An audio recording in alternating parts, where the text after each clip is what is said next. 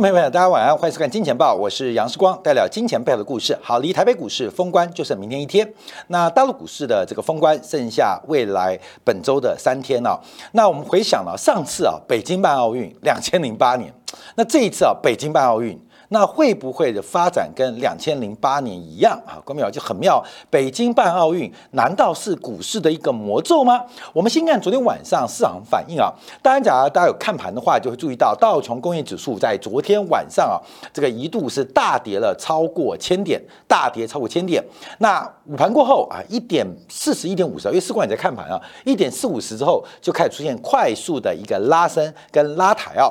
中场啊，把这个千点的下跌给收复。而且勉力翻红，好，各位我们特别注意到，因为目前呢，它已经跌破颈线了，已经跌破颈线，所以我们视为啊，跌破颈线之后的逃命行为啊，这颈线已经跌破，虽然留了一个非常长的下影线，可是啊，这是不是仙人指路啊？仙人指路，我们可能做观察，像前面的高点仙人指路就会过高，那后面的低点这个会不会仙人指路啊？再再再做观察，但至少从整个形态关注啊，它已经已经啊，这个创下。盘中近一年以来的新低，也就是美国股市以道琼工业指数做指标化，过去一年来的投资人啊，非死即伤，这就是目前啊这个泡沫破灭之后，短短。不到三周的时间，就把过去将近一整年的这个涨幅啊，全部做吞噬啊！所以虽然昨天我们急急拉，虽然昨天尾盘啊，午盘过后急拉，可基本上它技术面已经做出了一个确认的破坏形态。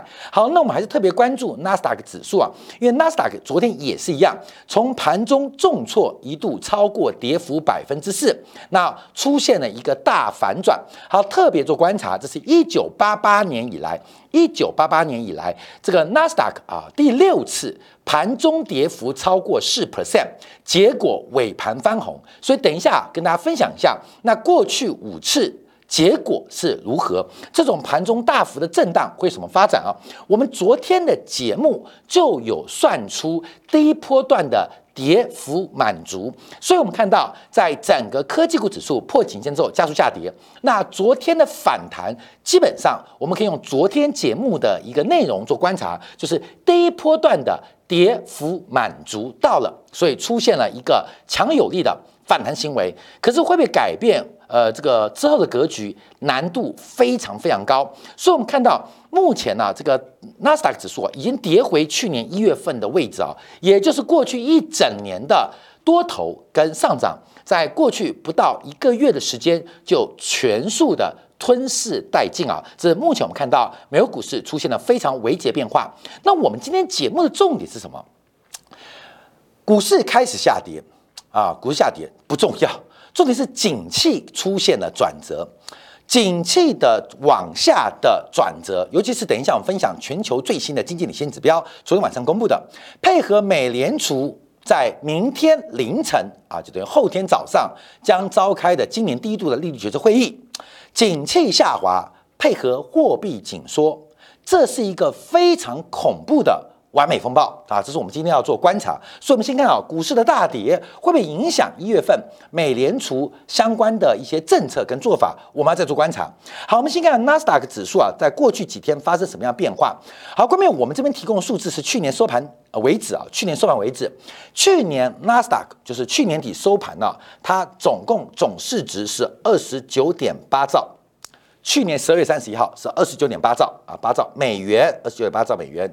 截至昨天晚上的收盘为止是二十六点五兆美金啊。关键是我们看到不到一个月啊，大概还进行了这个二十多个交易日啊，基本上纳斯达克就跌掉了三点三兆美元的市值消失。好，另外我们看到 NYC 啊，纽约啊证券交易所啊，它的总市值去年底是三十七点二兆。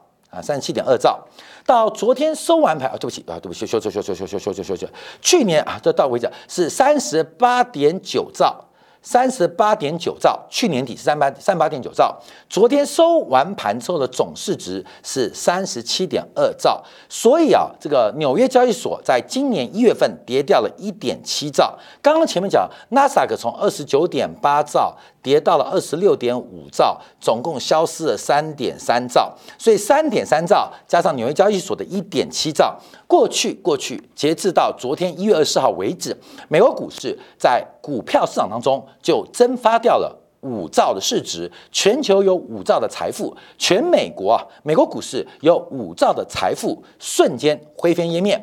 而且我们特别观察，因为上市加速还在增加，所以我们看这个市值大幅度的一个减少，减少了五兆多美元，会对于全球的经济。会对于金融市场的财富效应会有什么影响？我们就要进一步的做追踪跟观察的。好，所以我们看一下，昨天啊，这个指数出现了一个升 V 的反转，大家都喜欢升 V 啊，呃，美女也是要升 V，股市也喜欢升 V。可是通常啊，路边的眼花不要踩啊，这种升 V 啊，性感的行情后面常常伴随的这个破财的危机啊，破财的危机啊，从一九八八年以来啊。呃，纳斯达克指数曾经有盘中重挫超过四个 percent，尾盘翻红的，尾盘翻红的，总共有六次的经验，包括了一九九七年到一九九八年，包括了两千年，包括了两千零八年，包括了两千零二年的几次啊。最后，整个纳斯达克的指数跌幅最少是百分之十一起跳，最多是百分之五十做结局，所以。碰到深 V，看到没有？眼睛不要乱飘，非礼勿视啊，非礼勿碰啊，非礼勿碰。基本上这种深 V 性感的行情，最终带来的可能是一个呃一般啊一般大家不能接受的结局啊。特别提醒大家做观察跟掌握。所以我们再往下做掌握，我们今天讨论什么？我们今天不要提到。经济的领先指标全面性的放缓，配合美联储进入了紧缩周期，这是一个完美风暴的结合。过去美联储作为一个央行，不管是货币政策，还甚至美国财政部作为一个财政政策，常常叫做逆周期的操作，也就是经济扩张。进行收缩，包括了财政加税、支出放缓，包括加息或是货币紧缩，叫做逆周期；而经济下滑的时候，做财政扩张啊，增加支出。减税，而货币政策干嘛？做降息跟印钞。所以央行的角色，包括财政部的角色，应该是叫做逆周期操作。可是我们知道，去年一整年啊，景气不断的扩张，可是包括了美国的财政的救助部分，包括美联储因为内部人士的这个呃续任，包括了提名影响，都影响到了财政货币双。转折的一个过程，所以我们从去年底一直提到，这个美联储犯下致命的错误，就是该缩表的时候没有缩表，该加息的时候没有加息，使得现在不是股市下跌而已哦，是景气下滑，美联储或美国财政部束手无策。观众特别注意到这一波啊，科技股大跌啊，科技股大跌当然是泡沫破灭的一个重要的呃这个呃呃形态。最重要是这一波美国的大型银行股，从摩根大通到富国银行，富国银行还好，到高盛都出现重挫，也就是银行股的大跌，它不单单是加密货币啊、元宇宙泡沫而已，而是一场金融危机，是不是正在酝酿？好，我们从这张图做观察啊，从最新昨天晚上公布的美国的。其中一个的制造业，还有这个全产业的这个采购经理指数做关注。其实从去年十二月，ISM 的制造业指数就已经创下一年新低了。美国的制造业景气已经放缓很久了。那昨天公布的这个 Market 的制造业采购经理指数来到了五十五啊，五十五零到一百嘛，五十以上扩张，五十以下到收缩，五十五还在扩张。可是这个扩张的速度创下了十五个月以来的新低，什么意思？不管从任何的领先指标做观察，美国的景气，尤其是制造业，正在大幅的放缓当中。好，我们再做观察啊，就昨天晚上公布的数据，包括制造业，包括服务业，包括综合的 PMI，我们一起来做一个观察。我们先要制造业好了，制造业的初值啊降到了五十五，五十五。上个月是五七点七，预期是五十六点七，创下十五个月新低啊，创下十五个月新低。尤其是产出的分项，更是来到五十点三，也就是美国以制造业角度，从扩张周期接近尾声，即呢即将进入一个衰退跟收缩周期。好，各位先记住这个结论哦，这个数据也不是我讲的，这是统计出来的领先指标。我们再看服务业。服务业公布的数字啊是五十点九，你知道吗？上个月是五十七点六，下滑速度是非常惊人，而且是大幅低于预期，创下了十八个月以来的一个新低格局。除了制造业之外，美国更重要的是服务业，服务业。忽然出现了快速降温动作，所以制造业加服务业加起来，一看到综合 PMI 到五十点八，比上个月的十二月的五七出现大幅度的一个衰退，创下十八个月以来的新低，尤其是新订单指数更是创下一年以来的新低。好，看到没有？物价也下滑了，订单也下滑了，产出也下滑了，全面在下滑。什么意思？就代表美国的景气，不管是制造业。还是美国更重要的服务业全数在下滑当中，全数下滑当中，所以下标题叫崩跌嘛，因为这个速度跌速之快是出乎大家的预料之外的。好，那我们再往下做观察，我们看到这是欧元区的 PMI。欧元区 PMI，欧元区的 PMI 在昨天公布啊，这个制造业的数字维持相对高档，在五十九附近啊，比预期还高，而且比十二月稍好。可是服务业的数字基本上也出现了明显的下滑，所以综合的 PMI 低于预期，也低于前值。欧洲的景气正在经历过一个高点，欧洲的景气正在经历一个高点，所以我们之前跟大家报告这张图，关闭这张图。就是我们对于整个商业周期，因为周期有三种嘛，最长的叫做生产力周期，可能是四十年或一甲子六十年。做一个循环，因为生产力周期通常指的是能源革命啊，或新科技应用，叫生产力周期。那第二种周期比较短，叫做债务周期。这个债务周期就跟我们工作的年限一样，大概是二十年到三十年一个循环，叫债务周期。受到债务婴儿潮的推升，或是少子化的影响啊，这是一叫债务周期。那一般我们在做投资或做宏观机观察的时候，观察更短，叫做库存周期啊，库存周期。而这个库存周期，我们在过去一年以来预测。这是非常非常精准啊！包括中国的景气已经到谷底了，那会不会翻扬？我们拭目以待。而美国的景气正在加速下滑当中，而且长期收看《金钱报》的观众朋友都知道，因为我们分几个阶段：主动加库存、被动加库存、主动去库存、被动去库存。好，观众朋友，我们就这个指标。那被动加库存跟主动去库存最重要的标准大变啊，观众朋友记得吗？看物价。看物价，尤其从 PMI 最清楚。当物价转折往下，代表厂商开始进入了一个主动去库存阶段。所以美国的这个周期啊，包括制造业、服务业，它不仅早就脱离高峰，而且下滑许久，而且现在正在开始加速下滑。欧洲的景气跟我们预期一样，正在顶峰。而从昨天公布的 PMI 告诉我们，它顶峰已过，开始要出现收缩跟衰退的变化。啊，这方面就注意啊，那这是变欧美中，不代表在前面的了不起，也不代表在最后面的就不行啊。这方面周期越大家周期越这个爬上去之后。啊，后面跟上来，大家各自有各自周期。我们也可以讲啊，光明院有很多有政治眼光嘛。好，我们把中国摆这边嘛，啊，中国在后面好不好啊？中国在后面，这可以吗？啊，可以吗？所以，我们看到这个周期的变化没有先后顺序，只是我们观察它一个重要的发展啊，重要发展。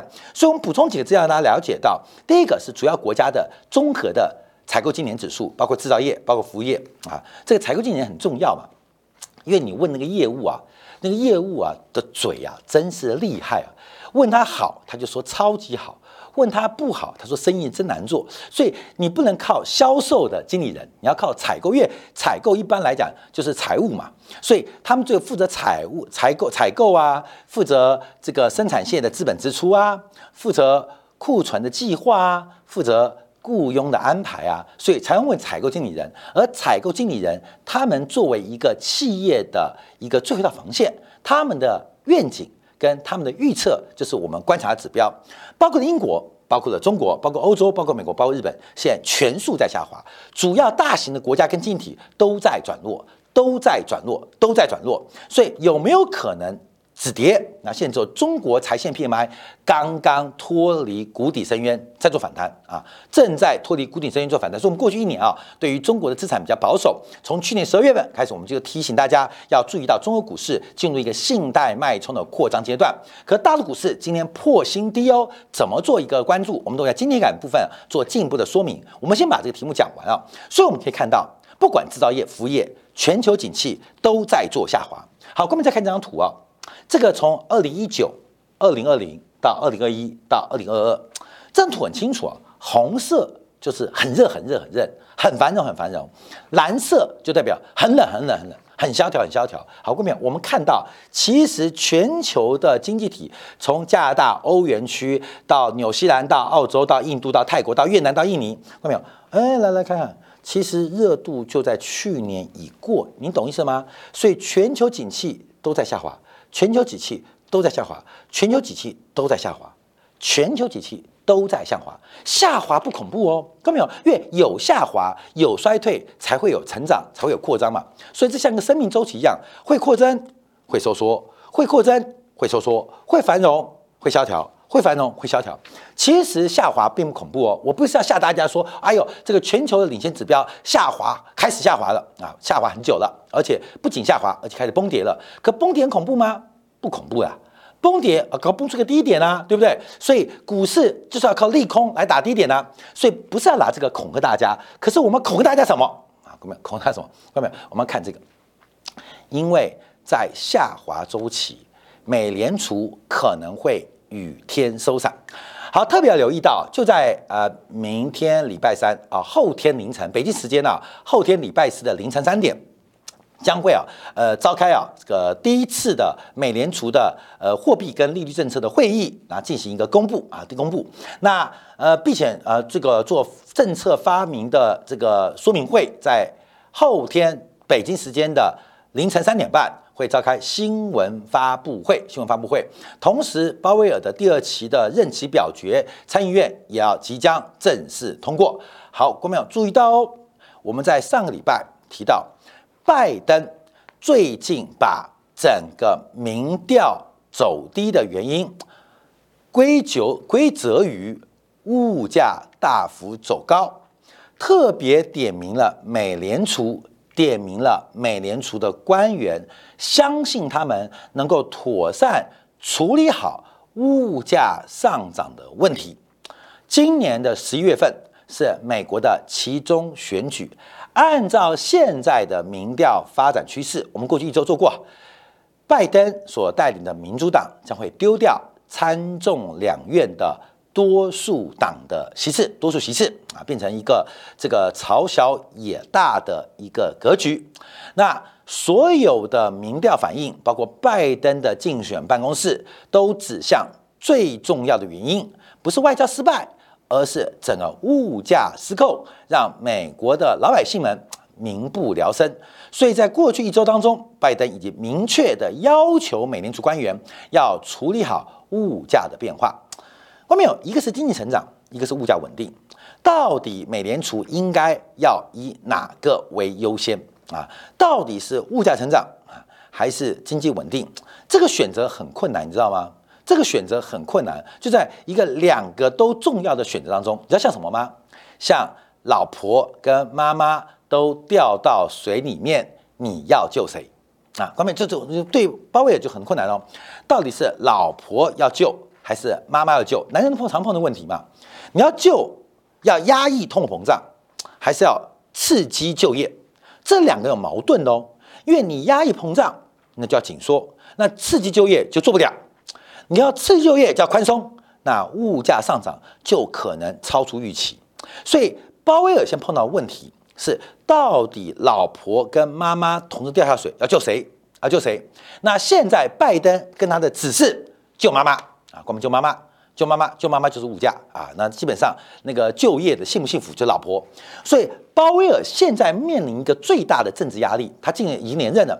他是不是要针对物价来进行拯救？好过没有？那物价是现在美国政治选举政当中重中之重。那对不起哦，老婆，老婆的娘家就是股市，老婆的爸爸啊，基本上就是房市，所以这可能是过去啊这十几年来第一次美联储面对不同的选择。以前都是先救老婆，妈妈一路好走啊，妈妈一路好走，那都是救老婆。这一次。送到其中选举政治力的干预，鲍威尔他面对极大的一个压力，就是要救妈妈，救妈妈。呃，妈妈很感动，每次妈妈沉下去的时候没救了，我儿子不会救我。每次妈妈沉下去啊，这个死死儿子又去救老婆了。这次不一样哦，这是救妈妈啊，救妈妈。所以我们看到会议四大重点跟会后记者会，第一个记者一定问：最近美国股市出现了崩跌，鲍威尔怎么办啊？鲍威尔怎么办？可是另外一个重点就是包括了 taper。美国的 Q E 刺激要什么时候结束？表定是今年三月份增量结束，增量结束。哎，国民跳真的很恐怖哦。我们前几天用这个鼓励的评价模型分析 Netflix 啊，就是奈飞啊。当增量结束，国民有就不开心哦，越增量结束就变成存量竞争，增量结束的时候就变成存量竞争。所以我们看到第一个 taper 什么时候？第二个。在这个加息的时间表，加息时间表会不会有更明确的讲法？好，关没有？第一个是增量结束，第二个是存量涨价啊，存量涨价，好，各位已经很很恐怖哦。这个增量结束，存量涨价。第三个缩表，这个缩表会不会改变啊？缩表会不会改变？那一旦又加息又缩表，关没有？就是我们之前提到的一个重点，因为美国上一轮从 Q 一结束。到加息到开始缩表，总共花了四十六个月，看到没有？上一次总共花了四十六个月，结果呢？失败告终啊！美国重启、重新降息，还记得吗？二零一九年重新降息啊，就是整个从 taper 从开始不印钞了，到加息，再把过多的流程收回，总共花了十六个月。现在美国从十一月中，去年十一月中开始，到今年三月份。要把 taper 加息缩表完成，只花四点六个月，只花四点六个月，我这个可以算出来嘛？就四点六个月，也就是上一次四十六个月是以失败告终，这一次要用十倍数的速度，十倍数速度，因为四十六个月，甚至四点六个月嘛，那十倍数的速度嘛，关键懂吗？速率用十倍数的速度来完成上次失败的结果，关妹，你觉得会成功吗？你就上次用四十六个月都熬不出来，现在用四点六个月十倍速的速度要把它完成，你就会成功吗？好，各位，我们可以看到为什么金融股大跌，原因在于整个顺周期的操作，美国景气周期领先指标指标，乃至于全球的经济正在越过高峰向下俯冲啊。向下俯冲，关没玩过那个大怒神啊，过山车啊，就云霄飞车，啊，向下俯冲还无所谓。美联储还喷水啊，喷水，你知道吗？喷水啊，喷喷喷喷喷喷喷喷喷喷，把你吓死，还把你淋湿。现在美国就要做这个事情，所以我们觉得这个是个非常非常恐怖的完美风暴，完美风暴。所以到底会出现什么样变化？尤其啊，明天是台北股市。呃，在农历春节最后一天交易，那另外就是礼拜四过后十大股市，剩下两天叫封关交易。那封关之后，全球最关注的两件事情，一个是北京的奥运，一个是乌克兰的危机。上一次的北京奥运还记得吗？两千零八年，两千零八年一办完之后，雷曼兄弟就破产了。这北京奥运有魔咒吗？另外，乌克兰的冲突到底会如何影响新兴市场？而乌克兰的冲突更妙的是，该打仗的不打仗，那不该打的瞎搅和。美国在这次乌克兰的危机当中，观众朋友，它的项庄舞剑到底是意在何方？我们休息一下，我会在今天两部分为大家做进一步的观察跟解读。